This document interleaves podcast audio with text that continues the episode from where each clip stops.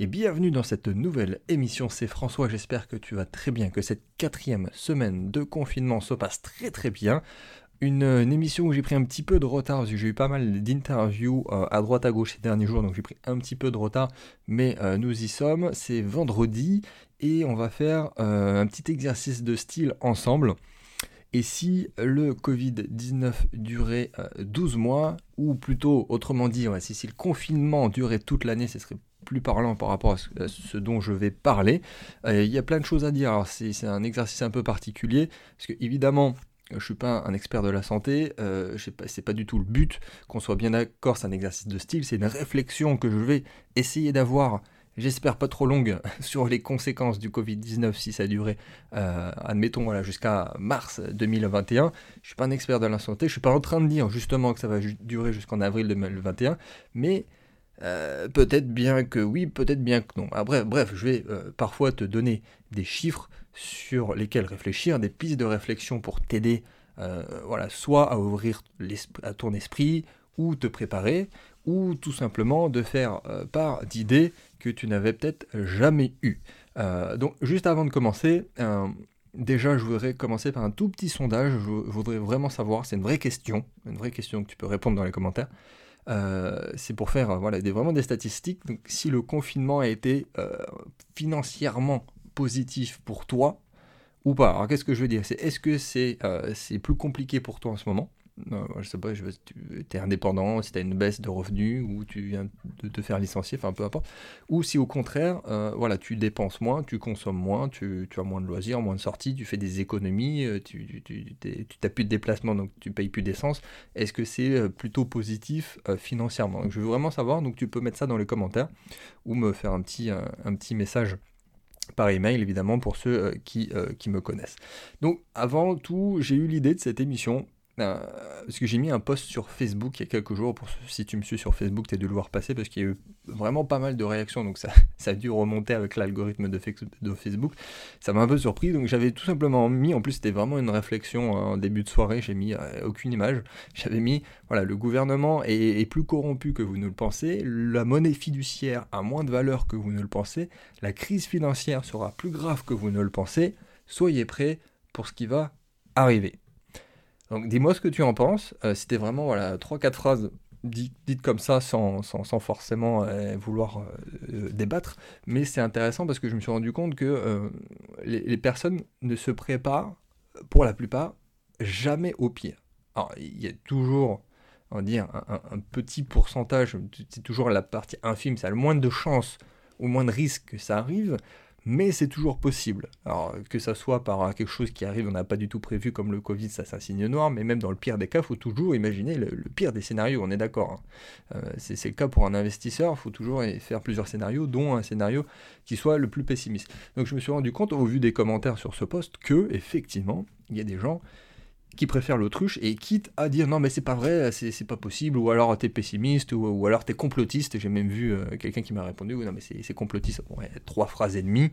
Euh, c'est pas parce que je que le gouvernement est plus corrompu que vous le pensez que ça y est c'est des théories du complot. Enfin bref, mais je pense que c'est surtout une réaction, un biais psychologique de protection que font les gens euh, n'imaginent pas euh, ce qui pourrait arriver au pire. Donc voilà pourquoi je vais essayer de développer sur le sujet de ce qui pourrait se passer. Alors des fois il y a des, choses que je vais te donner euh, à très court terme, il y a des choses qui pourraient arriver sur le plus long terme, mais ça va être une réflexion aussi sur ce qui peut arriver, sur ce qui est déjà arrivé, et de faire un petit état de, de fait sur différents piliers de l'économie, de la finance. Enfin bref, tu vas voir, ça va être intéressant. Donc on va commencer de suite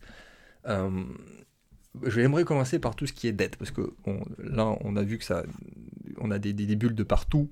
Les tous les pays endettés quasiment, alors plus ou moins important, mais euh, on voit que les États-Unis dépensent des, des, trilliards de dollars sur les marchés, et euh, pour moi, les dettes d'État vont exploser. Alors qu'est-ce que ça veut dire? C'est déjà que les dettes accumulées aujourd'hui, qu'est-ce que ça implique? Ça implique que ça va ralentir la future économie. Alors c'est bien d'avoir de la dette, mais pas trop et ça, va ralentir l'économie de, nos enfants, de nos petits-enfants, ça va augmenter les taxes, parce qu'au bout d'un moment, il faut bien aller chercher l'argent où il est, donc ça fait augmenter indirectement les taxes des ménages, et ça va réduire au final euh, le, potentiel endettement, et futur financement et crédit des, euh, des générations futures. Je vois aussi très bien les gouvernements, pour commencer, faire des, annonces de tous les côtés, annoncer voilà, qu'il est interdit de mettre à la rue les locataires, pour ceux qui font de l'immobilier, qu'il est interdit de licencier pour les entreprises, hein, c'est déjà le cas en France, que, que, qu'on va sortir des lois pour aider toutes les PME en faillite, ça, ça devrait arriver.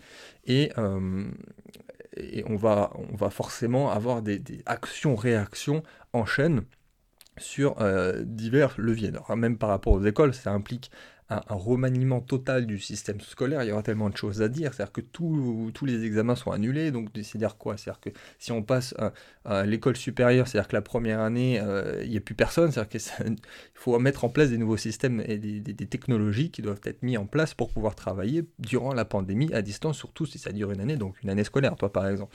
Euh, et en parallèle de tout ça, on a, euh, en plus d'aide de, l'État, il y a évidemment tout ce qui est entreprise, tout ce qui est société. Là, on est à l'échelle peut-être de l'individu pour les plus petites, mais énormément d'entreprises donc qui vont faire faillite.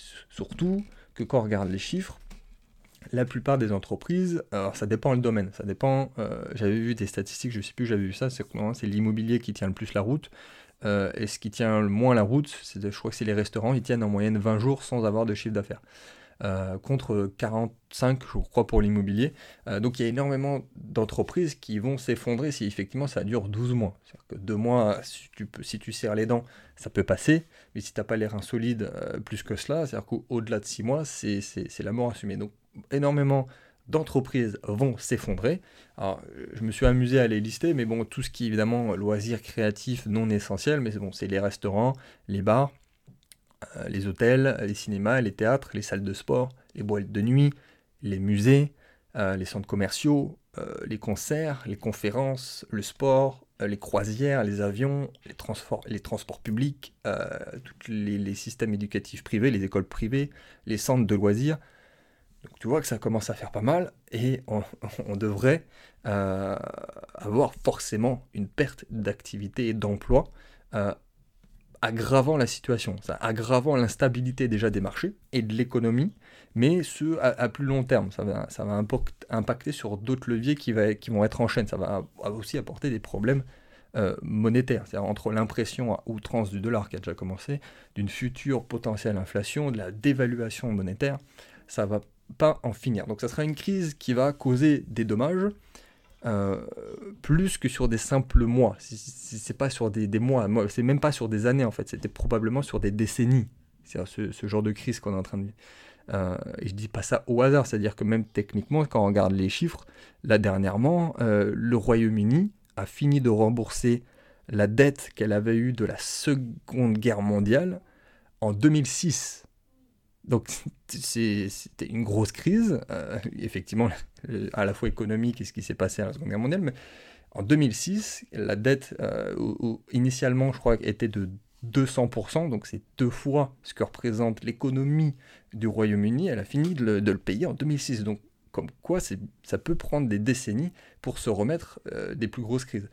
pour, alors pour donner un peu plus de chiffres, parce que j'ai trouvé les chiffres notamment aux États-Unis, j'ai regardé un peu le marché, mais en 2020, euh, la plus grosse bulle qui soit, c'est sur l'immobilier. Il y a à peu près 14 euh, euh, trilliards.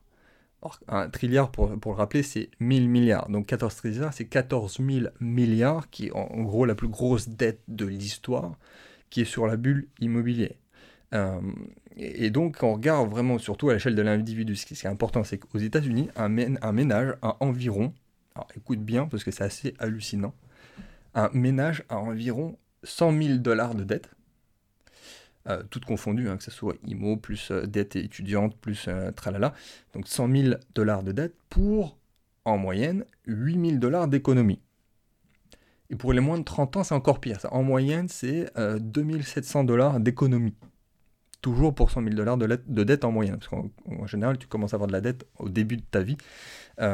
donc c'est assez hallucinant. C'est-à-dire qu'en gros, euh, pour les moins de 30 ans, ils ont tout juste un mois de loyer, de nourriture et assurance pour vivre. C'est-à-dire que la plupart vivent, euh, bah, comme, eux-mêmes disent, ils étaient paycheck to paycheck. C'est-à-dire qu'il quasiment aucune économie avec une tonne de dettes derrière, surtout pour les plus jeunes.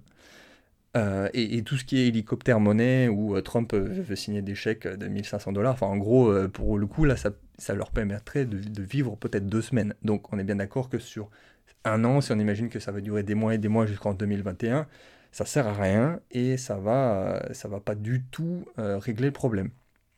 Donc, qu'est-ce qui va suivre Ça sera forcément, ça, ça le serpent qui se mord la queue, parce que si on, soit on perd son emploi ou si on n'a plus de revenus, on peut plus consommer. Donc, du coup, ceux qui créent le service ou le produit ont moins de chiffre d'affaires, donc du coup, eux aussi perdent en valeur. Donc, c'est vraiment un cercle vicieux, et on va de, du coup arriver vers une crise économique et financière sans précédent. En tout cas, bah, depuis les guerres mondiales, au minimum, euh, parce que évidemment, toutes les bulles vont, éclater. C'est-à-dire que d'ici là, l'immobilier par commencer. Alors ça, je le vois plus sur la deuxième partie de l'année. Et ensuite, ça va continuer euh, doucement mais sûrement sur, tout ce qui est marché financier. La bourse, c'est-à-dire qu'on a eu un, premier rebond fin mars plutôt sympathique, mais ça va continuer de plonger euh, parce que les conséquences économiques vont, vont se, se, seront faire sentir qu'à partir de mai-juin, euh, à la fois parce qu'on va peut-être sortir du confinement à ce moment-là, parce qu'on va avoir les résultats des entreprises et parce que ça va, ça va être corrélé par rapport à ce moment-là. C'est-à-dire qu'il y a d'énormes entreprises aussi, des, des, fameuses too big to fail, qui vont faire faillite justement, parce que ce sont, parce que ce sont des, dinosaures justement, parce qu'on sait très bien ce qui s'est passé aux dinosaures. Ils, ont été trop gros pour s'adapter, ça a été les plus petits qui ont pu évoluer. Donc il y aura une toute petite minorité euh, qui aura su s'adapter profiter des opportunités de cette crise, si particulière d'ailleurs. Alors certains vont s'enrichir davantage, mais cette fois-ci, ça ne sera pas les mêmes que d'habitude. Ce ne sera pas les mêmes que d'habitude qui vont s'enrichir. Pour le coup, ça serait peut-être un sujet d'émission à part entière, mais bon, encore une fois, le, principe le même, c'est qu'il y a une minorité qui vont en profiter, euh, parce que l'économie va devoir se recentrer sur des besoins plus fondamentaux, euh, ce qu'on a dit tout à l'heure, hein, tout ce que j'ai énuméré euh, qui, qui, devrait faire faillite déjà à très court terme. Et donc l'économie va se recentrer sur des choses qui seront plus nécessaires, fondamentales. Donc il y a forcément certains qui vont se repositionner, se repivoter sur euh, d'autres business models. bon, on a un lot de consolation, c'est qu'effectivement on a une réduction massive des émissions de CO2. Forcément sur une année, ça fait du bien à la planète. Euh, euh, et, comme autre point positif, on, peut imaginer aussi qu'à l'inverse, euh, autant on a réduit drastiquement le, budget pour les hôpitaux, pour les lits d'hôpitaux, là on peut imaginer qu'afin bah, de, de, gérer tout simplement les futures pandémies, parce que ça ne devrait pas être la première, ça ne devrait pas être la dernière, il y a d'énormes moyens qui devraient être mis en place pour justement développer les infrastructures de santé, les hôpitaux, les besoins nécessaires à ceux-ci, et des nouvelles technologies pour euh, prédire, euh, détecter euh, et, traiter les épidémies et les pandémies. Parce que là, moi, justement, j'ai regardé les chiffres, mais il y a une étude du New York Times qui, prévoit entre minimum 200 000 morts à 1,7 million de morts, pour un scénario plus pessimiste, et entre 2 et 20 millions de personnes hospitalisées. Donc c'est vraiment énorme, mais, euh, mais ça peut faire réfléchir justement de mettre les moyens là où ils sont. C'est-à-dire que c'est pas au moment où ça arrive que tu dois réagir. C'est-à-dire que ça soit vraiment quelque chose de macro comme toi, c'est euh, comme je le dis tout le temps et que je le dis à mes clients en ce moment, pour ceux qui m'ont écouté en 2019, c'est pendant la, paix que tu prépares la guerre. C'est pas pendant que tu y es que, que, ça y est, non seulement il faut réagir, mais surtout tu prends des mauvaises décisions quand tu es en plein stress. Euh, donc, pour fin de l'histoire, on va dire que si effectivement ça dure un an, c'est que d'ici là, en parallèle, les scientifiques auront développé des dizaines de vaccins à travers la planète, des vaccins euh, potentiellement efficaces qui, qui mettront fin à la pandémie. Donc ça, c'est la fin de l'histoire. Mais du coup, là où surtout je voulais en venir par rapport à toi, par rapport à, moi, à nous, tous ceux qui vont écouter, c'est quelles seraient les conséquences pour toi. Rien que cette question, elle est, elle est essentielle. Et juste cette question, elle est importante vis-à-vis de cette émission. C'est exactement comme j'ai dit au début, c'est comme un investissement. C'est-à-dire un investisseur, il est censé partir sur plusieurs scénarios, dont certains pessimistes, pour voir quelle serait la situation si ça lui arrivait. Alors il a très peu de chances que ça lui arrive, mais si tu es sur une stratégie de l'autruche, c'est-à-dire que le jour où ça va pas bien, euh, eh ben, tu auras pris euh, t'as même pas de plan B déjà, et tu sais pas ce qui pourra arriver derrière si t'as pris, pris tout le temps le, meilleur des scénarios, en fait, tout simplement. Donc, est-ce que toi, tu, je sais pas, tu es indépendant, si tu as une activité, est-ce que ça se porterait bien si on arrivait à avril 2021 euh, Est-ce que tu arriverais à continuer à te développer, à grossir euh, Est-ce que tu as des économies de côté? Euh, des économies de côté pendant un an. Hein. C'est-à-dire que là aussi, on voit ceux qui écoutent les conseils, euh, il faudrait tout le temps avoir au moins un an d'épargne de côté, bah là on est en plein dedans. Est-ce que c'est le cas pour toi? Euh, Est-ce que, je sais pas, pour les salariés, est-ce que tu risques de perdre ton job? Est-ce que ton entreprise qui t'emploie est à, les reins assez solides? Est-ce que tu as réussi à, définir ça? Est-ce que tu as d'autres sources de revenus à côté?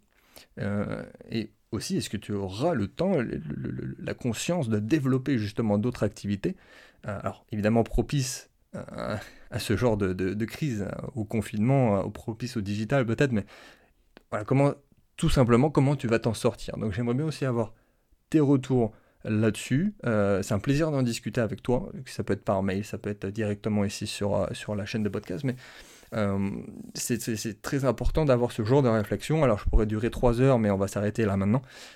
si tu veux te faire euh, accompagner ou tu veux te former, tu as différents liens dans la description. Notamment, voilà, tu as, si tu me suis depuis pas si longtemps, tu as ma dernière formation sur les placements post-modernité 2020-2050 qui s'appelle Fin d'un monde. Tu as d'autres sources, euh, ressources qui sont dans la description pour les plus curieux. Et je te dis à très vite dans une prochaine émission.